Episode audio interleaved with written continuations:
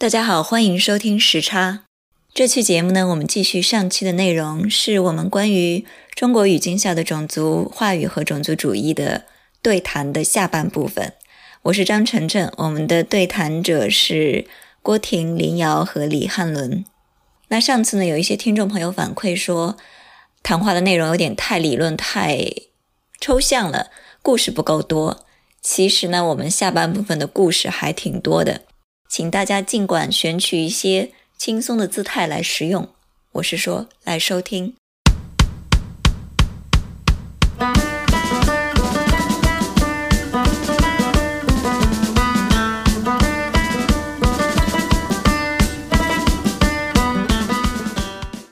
接下来我们谈论的第一个话题是种族和性别。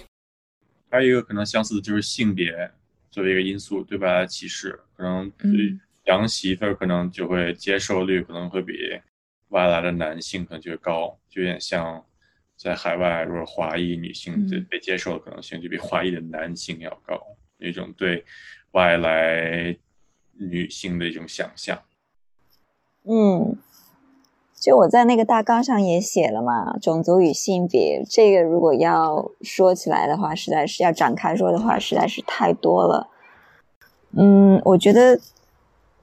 根本上来说，就是民族主义，或者说对这个种族化的国族的想象，它也是性别化的，是 gendered。嗯，比如从很多关于跨种族、跨国婚姻的那个叙事中来看，女性就是被看作是这个民族来进行 reproduction、进行再生产的一种资源。那他就会很赞扬那个，如果是一个中国的男的娶了一个外国的女的。之前不是有一个，你们记得吗？记得吗？有个男的他娶了一个乌克兰的太太，然后就成了一个网红。他去搞了一个婚介公司，专门把那个就专门介绍中国的男性，呃，把中国男性介绍给乌克兰的女性这样的一个婚介公司。嗯，他就会特别强调说，很有意思的是，他一方面要强调，嗯，这个男的他本身。条件就所谓的条件不是很好，很平庸，然后可能在中国是找不到太太的那种。而另一方面，他要强调这个这个妻子她很白，乌克兰嘛，嗯，然后用一种非常物化的方式来描述他们的那个婚介机构的拥有的乌克兰所谓乌克兰美女的资源。呃，金发碧眼啊，或者是身材很好啊，甚至有说他会给这些乌克兰的女性提供提供中华文化方面的呃培训，让他们了解了解中华文化。那就好像说外娶这个事情，尤其是如果娶了一个嗯白人女性的话，对于这个他不光是对这个男的本身他的 masculinity 是男性气质的一个肯定，尤其是你还要强调他的背景比较平庸。同时，也是对中华民族的女性作为一个资源嘛，对中华民族的一种呃一种 enrichment。而这个中这个国族，它是它是男性的。另一方面，如果是所谓外嫁的话，那么在这个 interracial 跨种族婚姻中的女性，就得到的评价就完全不一样了。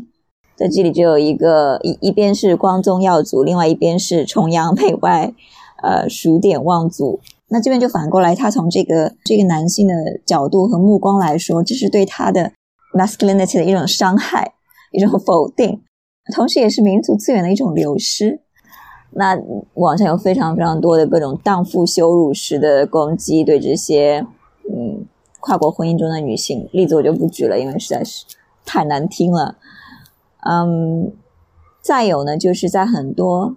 反移民。排外的话语中，他又会把女性变成一个消极的、没有自己主体性的受害者，他会利用这个受害者的形象，会说我们排外反移民，甚至是反对一一些留学生，是为了保护我们中国的女性不受伤害。那这个叙事呢，在各国都很普遍，就是其中把这个种族民族主义和父权制结合在一起。所以我觉得在这点上也可以反映出中国的民族主义就处在这种西方主导的世界秩序、白人至上的世界秩序之下，这种 uneasy 这样子这样子犹疑不定，就是同时有两套意识形态，两套想要坚持的东西，然后所以自相矛盾，自自我内部有一种挣扎的这样一种心态。一方面是呃，其实默认承认了在这个这个呃世界种族秩序里面，黄种人所谓的黄种人加以啊，然后处于一个不上不下的地位，所以所以要争取再往上爬一步，然后这个所以如果娶了一个白。人媳妇儿的话，我们就往上走了一个台阶，然后娶了一个呃娶了一个这个黑人媳妇儿的话，就往下降了一个台阶。比如在在美国，我之前以前我小孩第一个小孩刚出生的时候，和一些华人呃父母一开始在一起讨论如何育儿，就是大家互相帮着帮忙带孩子，然后。偶尔就会听到他们议论说，将来我小孩长大了要谈恋爱怎么怎么怎么样，然后然后那些父母都异口同声的说，我我这个儿子将来如果长大了要谈一个黑人女朋友，我就把他腿打断，不让他进我的家门什么什么，然后一定要至少要娶一个白人，然后这中国人当然是最好的，但是但是因为因为能够我们聊得来，能够说中文，但是如果娶一个白人那最好的，但是娶黑人我就要把他腿打断，那更不用说是女儿，就是说。一方面觉得在这个种族秩序里面好像有一个高低贵贱等级之分，另一方面那种民族主义它又跟性别父权本来是结合在一起的，所以就像陈晨说的，女性被当做一个资源，然后就算你是比我更高贵的种族，你是白人，我也不能把我的资源给你，对不对？我是应该去抢你的资源，我抢到你的资源，我就我就赚到了，而且。不仅赚到了，而且我还往上爬了一个档次。然后，如果我是抢到了一个比我低劣的种族的资源，那对我来说并没有什么好得意的，反而我是自轻自贱。那更不用说我的资源被一个更激烈的种族抢走了，那我就万劫不复了。所以有有这样一种两种两种心态，一方面是一种很黄汉的，然后然后父权的那种心态；另一方面是那种仰望白人，然后脚踩黑人的那种心态。但是心态在交谈在一起。这个我也在想，跟我们一直是就近代史的叙述方式一种是受害者，然后我们受害者那之后就是要去打别人，或者是征服，我们要成为征服者才是一一血耻辱这样一种说法。然后我觉得，所以我们如果呃中国人娶了外国老婆的话，那我们就是征服他们了，我们就把这个掰赢了。也有这种心态，然后另外一种是也有一些非常著名的这个叫跟媳妇儿对应的那个叫什么来着？女婿杨女婿，然后他们就是把普通话说的非常的好，然后就就自我东方化非常的厉害，自我汉化很厉害，就是必必须要同化自己，然后就会向大家证明，就中华文化是就是这么的厉害。YouTube 上很多这样的，就我觉得这是可能就是。呃，popularity 的前提就是他要自我东方化，然后想证明给东方男人，就是你看，其实你们是才是，之所以我娶到中国媳妇儿，是因为我我们跟你是没有区别的，实际上。对，不是我抢了你的东西，而是我已经就有点文化意义上的入赘，对不对？就是我入赘到你的家门里面了，我不对你们家族构成威胁，我是你们的人了。接下来我们又聊了一会儿之前说的那个优爱乌克兰的创始人。对，而且确实像你说的，就是他，他很强调说。我记得他是在河北的哪一个就是不太好的学校读的大学，然后就是说那个呃，我到乌克兰白手起家，然后做生意怎么样怎么样怎么样的，然后然后而且我老婆认识我的时候还特别年轻，还在上高中，然后呃诸如此类的。他就同时还要好塑造一种叙事，就是说中国的女人特别挑，中国的女人需要你什么？名牌大学有房有车才肯嫁给你，但是你看我的乌克兰老婆就 完全不在乎，还给我包饺子，就一定要有有有中华文化因素在里面。他最开始红的那张照片就是他的那个他太太穿着内衣在那边包饺子，对，真不知道从何吐起。但这就非常符合这种知乎知乎男性的那种那种需求，对吧？又又要挑逗，然后又要对话。不，我这个挺有意思。这个跨种族的联姻，就是被接受的，是不是被接受？这也是经过了很多漫长的变化。我想到在香港，很多资料里面就是混血儿以前生下来就被扔掉，就到处都是，就非非常多死因，路上被遗弃的小孩都是因为混血儿，因为没有一个族群愿意接受他，就会觉得很耻辱。然后跟呃。外族人生了孩子的女性，大部分后来命运都非常的悲惨。嗯，我觉得这个其实是那个中国古代的那种呃华夏华夏最高的那种那种观念，但是还没有完全被这种西方呃白人最高的观念给击败，所以还看现在网络上有一批黄汉，他们是也拒绝那个呃中国男人娶白人老婆的，即便即便是就是说。在我们刚才讨论那种秩序里面，好像是往上的，但是对他们来说，任何让这个血缘血脉变得不够纯的这种这种，都是对我们华夏民族的玷污。当然，一方面就很多时候种族都是被性别化的嘛，就落后民族通常都是女性化，就东亚病夫啊之类的。我觉得性别方面也可以用在这个少数民族的对少数民族的想象方面，就特别女性化的一种一种东西，尤其是你去看那个。少数民族首先被想象成载歌载舞，不能歌善舞嘛。然后另外就是好像说，少数民族的女性老是要宣扬这个少数民族女性嫁给了汉族男性这样的故事，而不是说反过来。我那天在 YouTube 上面看了一首歌，我就是掉了一一一一身的鸡皮疙瘩，叫《愿嫁汉家郎》，你们听过吗？是新疆那个吗？不不，是一首，它是西南西南少数民族的，就是在。在民国抗战时期的，是是庄奴写的，是郭词是庄奴写的。他其实是一个台湾的，他是本来是北京出生的，完了之后四九年之后去了台湾，就他给邓丽君写了很多歌。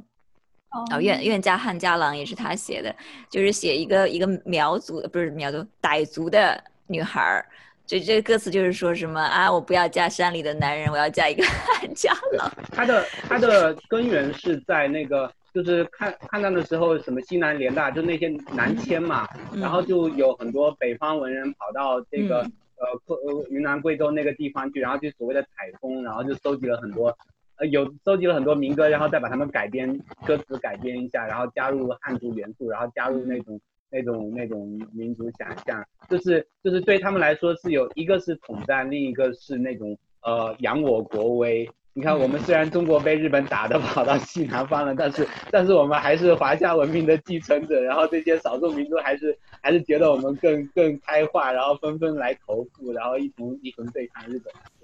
我刚才想说什么来着？就说这个呃，自由派呃的种族观吗？嗯，林瑶，你先说一下嘛，那个那个自由派春分。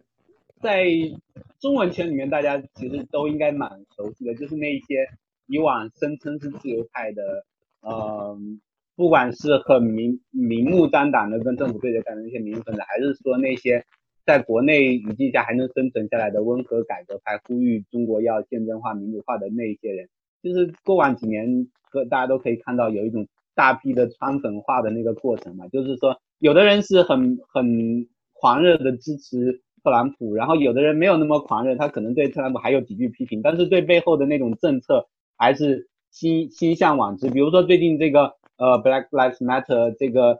呃运动出来之后，然后你可以看到国内的很多自由自由派知识分子又开始呃大大大肆的批评这些抗议，说什么哎呀打砸抢啊，说美国已经够好了，你们黑人还要闹事啊，对吧？就我觉得在这个背后。一方面是有这种种族主义和这种呃西方主导的呃文明观作祟，就是我在那个文章里面把它叫做文明灯塔主义，就认为西方文明这种白人主导的基督教主导的，然后这种文明是一种更高等、更优越的文明，然后然后一看到黑人造反了、穆斯林造反了，就觉得哎呀这个世界秩序要崩塌了，就这种这种感觉。另一方面是它又跟我们生活在这个现在的政权之下的这种。政治焦虑有关系，就觉得说，呃，这种这种文明和野蛮的呃区别，又反映到投射到我们政治中，变成一种民主和呃威权的区别。然后，然后西方社会在他们看来，既然是民主的，比相对来说比较民主的国家，那他们一定是一个更好的模板。然后，尤其是在在这种口头的舆论战中。你如果过分的抹黑西方社会的话，就等于给了他们他们现在正在斗的这个巨龙一个一个借口，就是说啊，大家都一样烂，然后所以所以我们还是拥抱中国梦，对吧？然后呃，所以他们就是从心里面发自内心的抗拒那种呃抗拒对西方历史上和既有的这种压迫的承认，所以。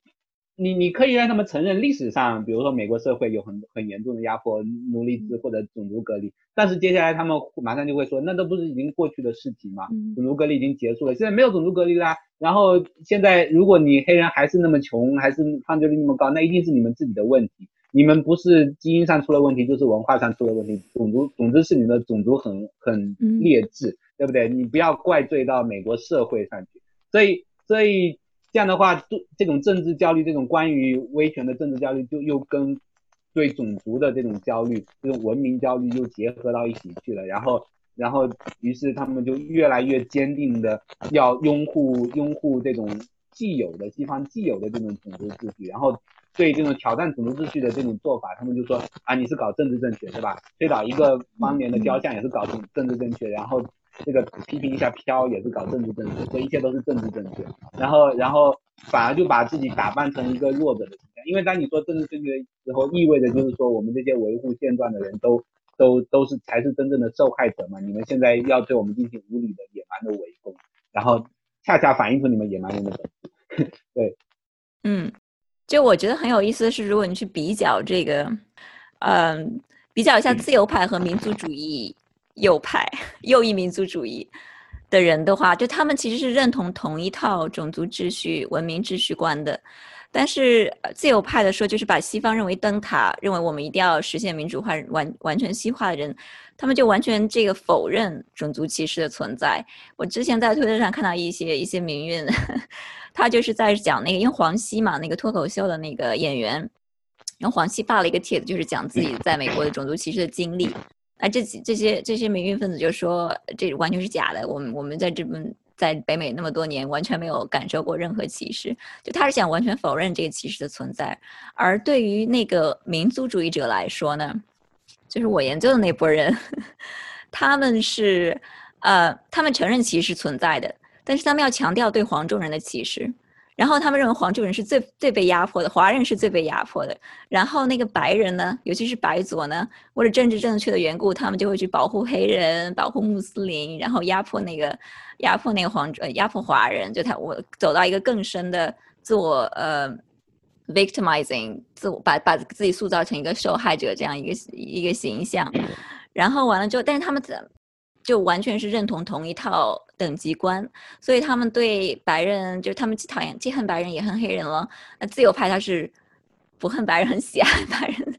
呃，然后仇恨黑人的。那民族主义者来说的话，他对白人就像之前郭婷说的是羡慕嫉妒恨，呃，一方面就是认为他们确实是这个先进的代表，但是另一方面又觉得，哎，你为什么要歧视我？呃，因为我和你一样棒，我和你一样聪明。啊，但是其他的少数族裔是很差的，但是我们不一样。然后，所以说他最终就是说，他他想要批评白人至上主义，他想要批评这个歧视，但是这批评的最终的节点呢，不是说要打破这个等级，而是说要在这个等在这个歧视链上占据一个更高的位置。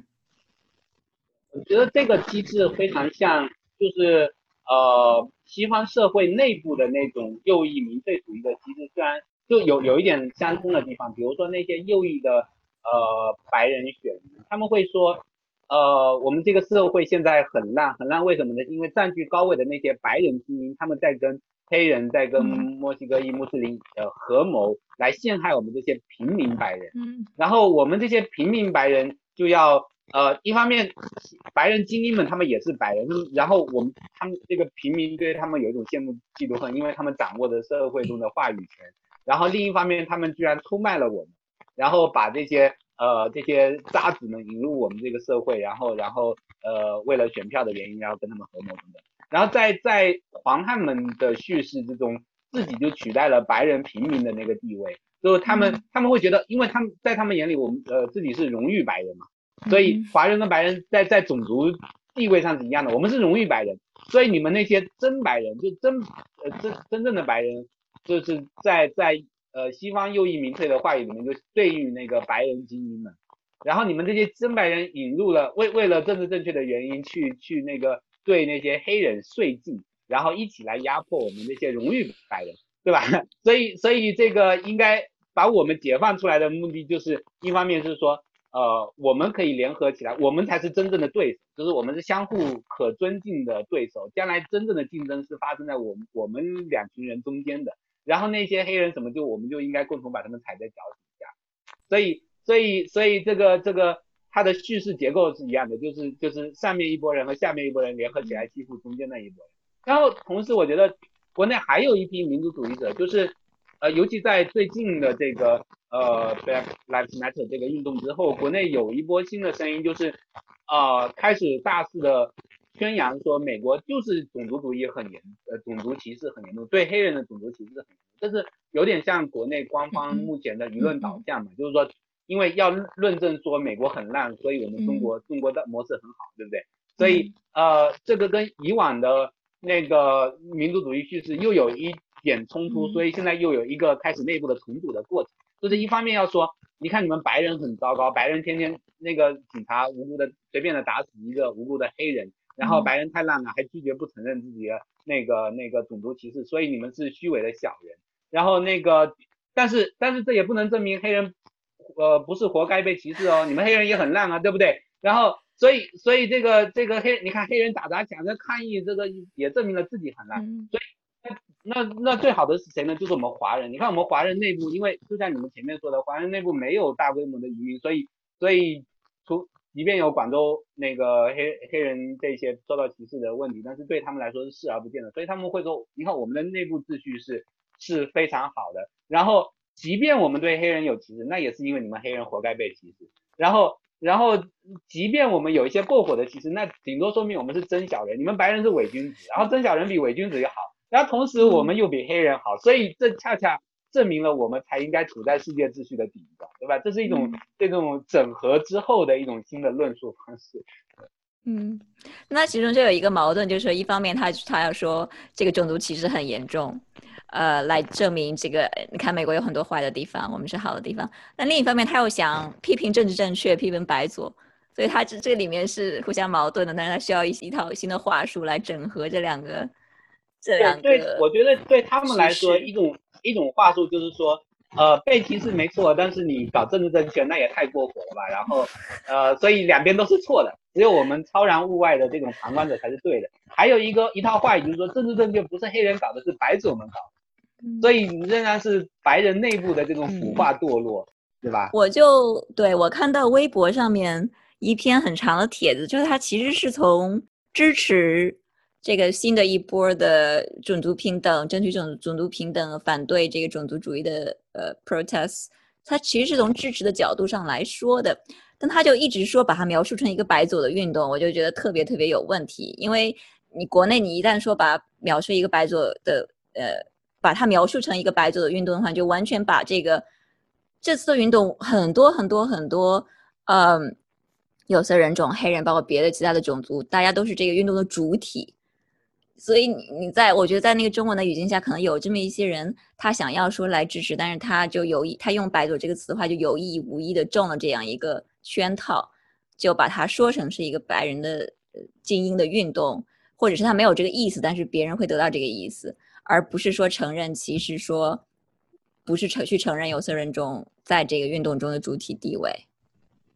对，我觉得在这个“白左”这个词背后的假象，就是说有色人种本身是没有主体。因为这个世界就是，呃，就是只有白人，然后当然也有我们华人，然后 所以不管你白人做的好还是坏，就是你白人再幼稚吧，白左是很幼稚的，但是但是白左至少有一些朴素的正义感，但是呃有色人种他是其他的有色人种黑人什么的，就永远是在这个这个整个整个运动的过程之外的，是被怜悯的对象、被保护的对象，或者是被拉拢的对象。但是真正有正义感的人，呃，有粗糙的朴素的正义感的是那些白左，然后有真正的正义感，同时又非常有现实感的，就是我们华人。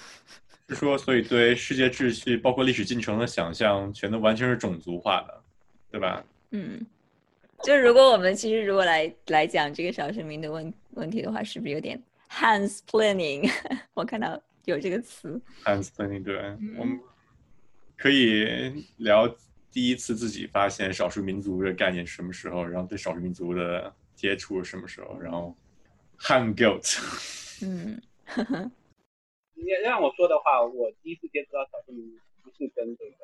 有关就是说，呃，因为在福建，我们那个地方其实有很多畲族，然后畲族住在山上，住在山上。然后我小时候听到了一个一个呃叫什么民间的口头禅，呃叫做什么三三官四民五盖六奢，或者是三官四四民五奢五奢人。你们知道什么意思吗？就是在在呃南方，就是我们那个地方祭灶的时候，就是腊月祭灶的时候，是呃祖上有当官的人和祖上没有当过官的人祭灶的日期是不一样的。然后祖上有当过官的人是腊月二十三祭灶，然后平民百姓是腊月二十四祭灶。然后那个呃我上大学以后，我们家就把这个二十四挪到二十三了，因为我爸妈说上了大学在古代就跟当官一样。对，然后那除了这个二十三和二十四以外呢，还有后面还有就是腊月二十五是街上的乞丐祭灶，乞丐们是不能提早祭灶。然后到二十五的时候，街街头巷尾就会有就会有一些好心人设一些大锅，然后里面煮一些米粥什么的给那些街上的乞丐吃。那腊月二十五，然后山上的畲族人呢是只能允许他们在腊月二十六祭灶，就是不能再更早。所以，所以就是所谓的三官四民五盖六奢，就类似这种这种说法。然后，所以在在我们当地的汉人世界观体系里面，畲族人是比汉人的乞丐更低的。直贡图，乾隆时候直贡图，福建里面还还有土人，就是不是民，等于是蛮夷。但是比如说，有一种说法就是好多嗯少数民族的称呼以前里面是带。犬字旁和虫字旁的，比如说罗罗是带犬字旁的，然后苗好像是带虫字旁的，然后比如说其实以前本来是边疆少数民族地区，比如福建啊，然后四川蜀和闽里面都带虫，但我不知道是不是跟一种就是对少数民族低人一等有关系。嗯嗯，确实是中国版的 less than human。对对，因为闽，比如说像闽这个这个字，它是在那个秦汉之际的时候出现的嘛，然后那个时候。呃，福建这个地方还是所谓的三三越聚居的地方，因为当时秦汉之际的时候也出现过闽越国，然后呃吴越国什么的，后来到汉武帝前后才逐渐被灭掉了。灭掉以后，大部分人被内迁到了那个江苏呃安徽那一带地方，然后就成为了什么江苏那一带的，但是还是有三越，然后一直到三国的时候，吴国呃因为。就是南边都是他们地盘嘛，然后开发开发南疆，然后就把这些这些人继续进一步剿灭或者同化，呃，所以在这个在这个过程中，当然就是说原来的百越、三越什么的，还有很多人留在了福建，后来可能是呃变成畲族，或者是现在至少大家认为是畲族的祖先或什么的，但是在历史上福建就是一直很长时间被当做这种蛮夷蛮夷所在的地方，然后是同化的目标嘛。汉武帝的时候。歼灭了一部分，内迁了一部分，然后到了吴国的时候，又又内迁，然后又又剿约三灭。到了唐代的时候，呃，当时唐代的很多史籍记载，就是因为唐代的很多宦官是呃福建人嘛，因为福建的呃，但是在唐代唐人的眼里，就是就是这个贫穷落后，然后呃蛮夷之地，不会说官话，呃，可能也有很多少数族少数族裔混居。所以，所以他们为了寻找生路的话，呃，到到中原去求生就很难找到生路。然后，一个最便捷的方法就是入内廷做做宦官。然后，因为普通人不愿意做嘛，因为你做宦官必须阉割嘛。然后，所以很多人，呃，当时但是福建的很多贫家子弟，也可能可能并不是并不是真正被当时人视为汉人的那些人，呃。为了让整个家族过得更好，然后就小很小的时候去去入宫做宦官，一直到了那个唐末五代十国的时候，王审知入闽，那个时候把整个福建变成了他的地盘，然后在在在福建是什么开科举啊，然后种桑树、种种田什么什么的，呃，福建才从那个时候才被真正意义上视为那个华夏的一部分，就是到了宋代的时候，福建就已经被普遍的被中原的士大夫。接受了，说是我们华夏的地盘，但是在那个之前，那个一千年、两千年时间并没有。这这些，我想就是觉得真的非常厉害，就记得那么这些你都已经背下来了吗？就是就是福建人的以前 以前看过的以前看过的材料。嗯，我刚刚想到了一点，就是之前郭婷说那个自我种族化作为抵抗的一个例子，就是我读到那个美国的唐人唐人街，嗯的发明。就是这种非常非常奇特的建筑啊，就是我们觉得非常其其其实从中国来的人会觉得，哎，为什么这个美国的华人要造这种造这种建筑塔在一个楼上？就这些，好像也也是自我东方化、自我种族化作为抵抗的一种策略。对对，就是之前最开始在旧金山嘛，就华人特别受歧视，然后就有对对那个白人主流社会对华人各种想象，或者是东方主义式的想象。然后在那个旧金山大火之后，他们就说，干脆我们按照他们的想象来造这样一个街区，然后反而就是提高了他们的那个那 popularity，可能会有有人更更多的人来来参观或者来那个买东西什么之类的，就是作为一种保护，还有作为一种抵抗。对，因为你需要一些符号一。就支持想象的一些符号，然后这些这些东西是非常容易的。然后我刚刚也想到，我看到你写了 Pan Asian as race，我觉得这个也很有意思，因为就是在我们刚刚说的是在那个国族界别内的这些种族的想象跟发展，然后想到就是有 diaspora 那个这个群体，我觉得这个也很有意思，因为这个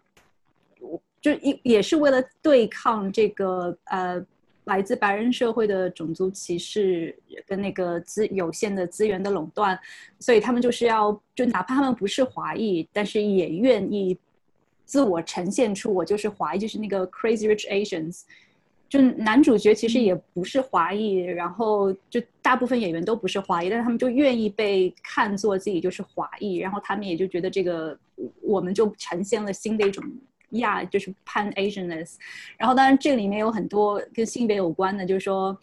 呃，要 Supernatural 就是要跟白人一样，就很就就是如果你要看出一个人是不是呃 A B C，就看他是不是有这样健身健的肌肉非常的发达，就也是一种对抗性，就是那种是童话性的对抗，而这个也非常有意思，因为其实就故事发生在新加坡，但就新加坡其实就也也。是一个多种族的一个社会。那但电影里面唯一出现的一个 Brown Asian 就是一个印度裔的，是帮他们拉门的。Pan Asianism 可能还跟就是说明东亚呃种族和现代性有关联，就是日本的脱亚论和新亚论两个之间的冲突。啊，一九一九年他的那个 Racial Equality Proposal 被国国联对吧？League of Nations 对被国联给拒绝了。可能这样呢就。迫使日本当局采采取一种就是新亚论的，嗯嗯，而且在在美国国内，就是在呃种族隔离被废除之前，因为在美国语境下，Asian 这个词作为一个群体范畴是很晚才出现的，是在民权运动前后才出现的。在那个之前有很多其他的词，比如 Oriental，然后 Mongolian，呃 Malay，然后在十九世纪末到二十世纪初，一开始排华，后来排亚的那个整个过程中，呃那些法律里面写的，往往比如说呃说 Chinese，或者是 Oriental，或者 Oriental Indian，或者是 Mongolian 等等等等，然后就一直会有一些亚洲的其他族群试图对这些法律的条文钻空子，因为比如说一开始说。呃 mongolia 不能跟白人结婚，然后，然后美国吞并了菲律宾之后，打败了西班牙，吞并了菲律宾之后，那些菲律宾菲律宾人来到美国求呃谋生，然后呃谈恋爱了，要结婚了，他们就说我们不是 Mongolian，因为按照你们西方流行的这个划分，我们是 Malay，对不对？我们是我们是 Brown people，我们不是那个 Yellow people，然后。所以逼着这，然后这些种族主义者就就就去改这些法律条文，就是把把门类再加上去。然后呃，接下来那个南亚裔的人就说，我们也不是门类啊，我们是我们是雅利安人。那个因为因为我们是印度的婆罗门，然后我们历史上是雅利安人后裔，然后所以所以种族主义者又把这个 Oriental Indian 又加进去，所以一直一直加加加，就在这样补漏洞补补补到最后，两边都意识到。这条路行不通，因为这个亚裔的人觉得说，反正我们不管找出哪个空子，你们都可以打补丁打上去。那我们干脆联合起来，干脆我们就说我们都是 Asian，然后不能够被歧视就得了，不要不要是在原有的秩序之下再艰难求生，对不对？然后然后那些种族主义者也觉得说啊，最后的问题就在于是我们是不是要维持种族隔离，是还还是我们根本没有必要给某一些小的族群网开，一面我们就是要就是要维持整个白人至上的秩序，所以最后就变成一个汇总成一场那种民民权运动的战争。所以，所以最后，最后到了那个一九六五年，美国搞移民改革的时候，其实也是由民权运动推动的。搞移民改革之后，重新开放了对亚洲绝大多数地地区的移民，然后这些新移民涌入以后，就会觉得说，哦，我们都是 Asian，我们都是 Pan Asian，然后，然后我们在在人口普查里面，我们因为本来以往这个就人口普查，呃，美国的人口普查也是有很多很多自相矛盾的地方嘛，因为一方面他又要承认 race 的存在。白人是一个 race，然后呃黑人是一个 race，另一方面他又要加入 ethnicity 这个东西，因为呃比如说有很多拉美的拉美裔的人来美国移民到美国之后，呃这个这个人口人口普查官还有政客们又不太愿意把他们叫叫着一个叫成一个 race，因为这样的话好像又单独给了他们一股政治力量，然后就在人口普查里面单独开一个范畴叫 ethnicity，然后。所以拉美裔的这些人，你在填表的时候，你就要填两个选，就勾回答两个问题，一个是你是黑人还是白人，另一个是你是不是 Latino。所以在美国，呃，人口就是普查分类的时候，就会出现 White Latino，呃，Non-White Latino，然后 White Non-Latino，Non-White Non-Latino，诸如此类的，就是很复杂的。然后这个 Asian 这个东西怎么怎么怎么塞入到这种既有的这个既有 race 又有 ethnicity 这个格局里面？目前就是现在的美国的人口普查表上面的问法是把 Asian 当做一个 race 放在那个 white 呃呃有一个呃就 race 这个问题底下有一个 white 有一个呃有一个 black 然后有一个 Asian and Pacific Islander 就是这样子就把那些所谓的马马来族群和和蒙古族群混在一起了，然后然后当然后来又又会 Asian 内部有很多很多的呃内部的矛盾，因为因为大家讲 Asian 的时候，往往想起的是 East Asian，就是呃东亚的这些呃来自于呃政治秩序比较稳固的，然后经济上在七八十年代以后有个腾飞的这种韩国、日本、中国这些地方的移民，然后就忽略了那些东南亚裔、南亚裔的呃那些做做比较呃劳动密集型工作的这些人，所以这些中南亚裔和东南亚裔的移民又很不满，觉得讲 Asian 的时候。你你们这种所谓的模范少数族裔这种迷思，就完全忽视了我们面临的社会经济的跟经济层面的困难，所以他们又希望说啊有一个新的新的名称可以可以突出他们的一些一些特质，然后所以所以这在美国就是又又有一波新的新的争论，就是关于到底 Asian 是不是可以可不可以被构构建成一个类还是应该再再进一步的分开。内部那种暴力，阿里王阿里王的 comedian 就说有 jungle Asian 和 fancy Asian 的，对，我也想到那个，太经典了。嗯，有刚林阳说到这个，就美国对 Asian 的这个不确定性一直在流动，一直在改变，不不断受到挑战。然后想到有有美国的呃学者，然后他就说他因为美国研究亚洲研究的大部分有很多小孩都是混血儿。但大部分都是东亚混血儿，但他小孩恰恰是南亚、东南亚混血儿，说他的小孩就被南亚、东南亚混血儿小孩就被东亚混血儿小孩排斥，就你怎么也算是 Asian American？我有一个同学，一个菲律宾裔的同学，他有有一次呃聊天的时候就提到说，他是从小在德克萨斯长大的，然后一一面被白人排斥，另一面被被学校里面的其他的亚裔小孩排斥，因为其他亚裔小孩不是。华裔就是韩裔，然后呃，就是小孩们不排斥他，但是小孩的父母们排斥，就是那些小孩的父母觉得你菲律宾人不能跟我们小孩在一起。啊，一直到那个高中的时候，就我这个同学，他因为成绩比较好，加入了那个所谓的 AP 班，就是那种进阶班，就是学提前学一些大学的课程什么什么的。然后这些华人家长们、韩韩裔家长们就忽然对他转变了态度，然后纷纷邀请他。到参加自己孩子的生日聚会，然后邀请他参参加那个 study group，然后从他就说从此以后，我忽然意识到我是一个 Asian，因为我的 Asianness 都得到了认同。嗯，所以就是说，这些无论是 race 还是 ethnicity，这这些他们的分类、他们的构建，都是取决于社会、历史文化的不同的语境的。因为之前你说美国，在美国 Asian 可能就是只是让大家更容易想到东亚人，而在英国就是指的是印度人，指的是南亚人。那美国好像我看人口普查里面，阿拉伯人是算是白人的，但是另外一方面，穆斯林在那个无论是在美国还是在欧洲，都是非常非常被种族化的一个身份。所以我觉得真的是我们种族化是一个比种族本身更有用的一个概念。嗯嗯，所以最后我就总结一下，不是每个人总每个人总结一下吧，大家。我觉得我们已经讨论了很多，就比如说后进社会如何就慢慢在这个历史长河中不断的寻找这个空间跟话语，然后我觉得现在其实更需要，但。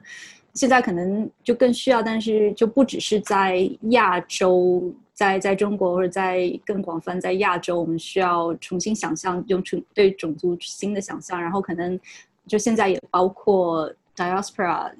亚裔不同地区的，因为他们亚裔的经历是非常不一样。当然，我们在推特上也看到很多亚裔的自我种族化和亚裔把亚洲人的种就种种族化或者排斥。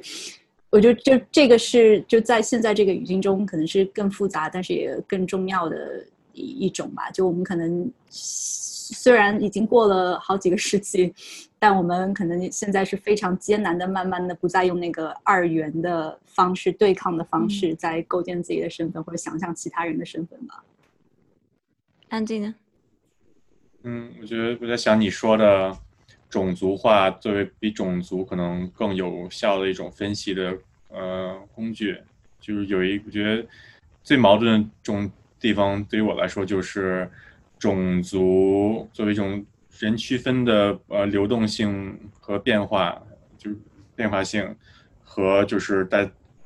日常生活中种族的自然性，就是。很多对社会政治或者地缘政治的观点，全部都建立在一种完全自然化的种族认知上。但种族化作为一个过过程，在不同历史背景下、不同的区域，它是完全不一样的，就有很多矛盾。嗯，好，我我觉得我们今天聊了特别特别多，就充分的、充分的说明了种族和种族主义都是非常非常复杂的，嗯，基于具体的历史语境的现象。尤其是说，如果我们讨论一种身份，嗯，既是被压迫者，同时有一种想成为压迫者的渴望，呃，就这些身份内部的一些矛盾啊、张力啊等等，嗯，我觉得都很有用。嗯，很关键的一点就是说，种族主义它不光它不是一个个人，不只是一个个人的特点或者是一种道德观，它是一种知识结构。一种世界秩序，所以说我们每个人，不管你个人的道德观是怎么样的，我们都处在这个，呃，种族主义的世界秩序下面。所以，嗯，同时它跟我们的国足建构之间也有千丝万缕的联系。嗯，我现在这里五点，四点，十一点零九分。这边也是十一点，但我是上午，过去是晚上。那今天谢谢谢谢大家的讨论，再见。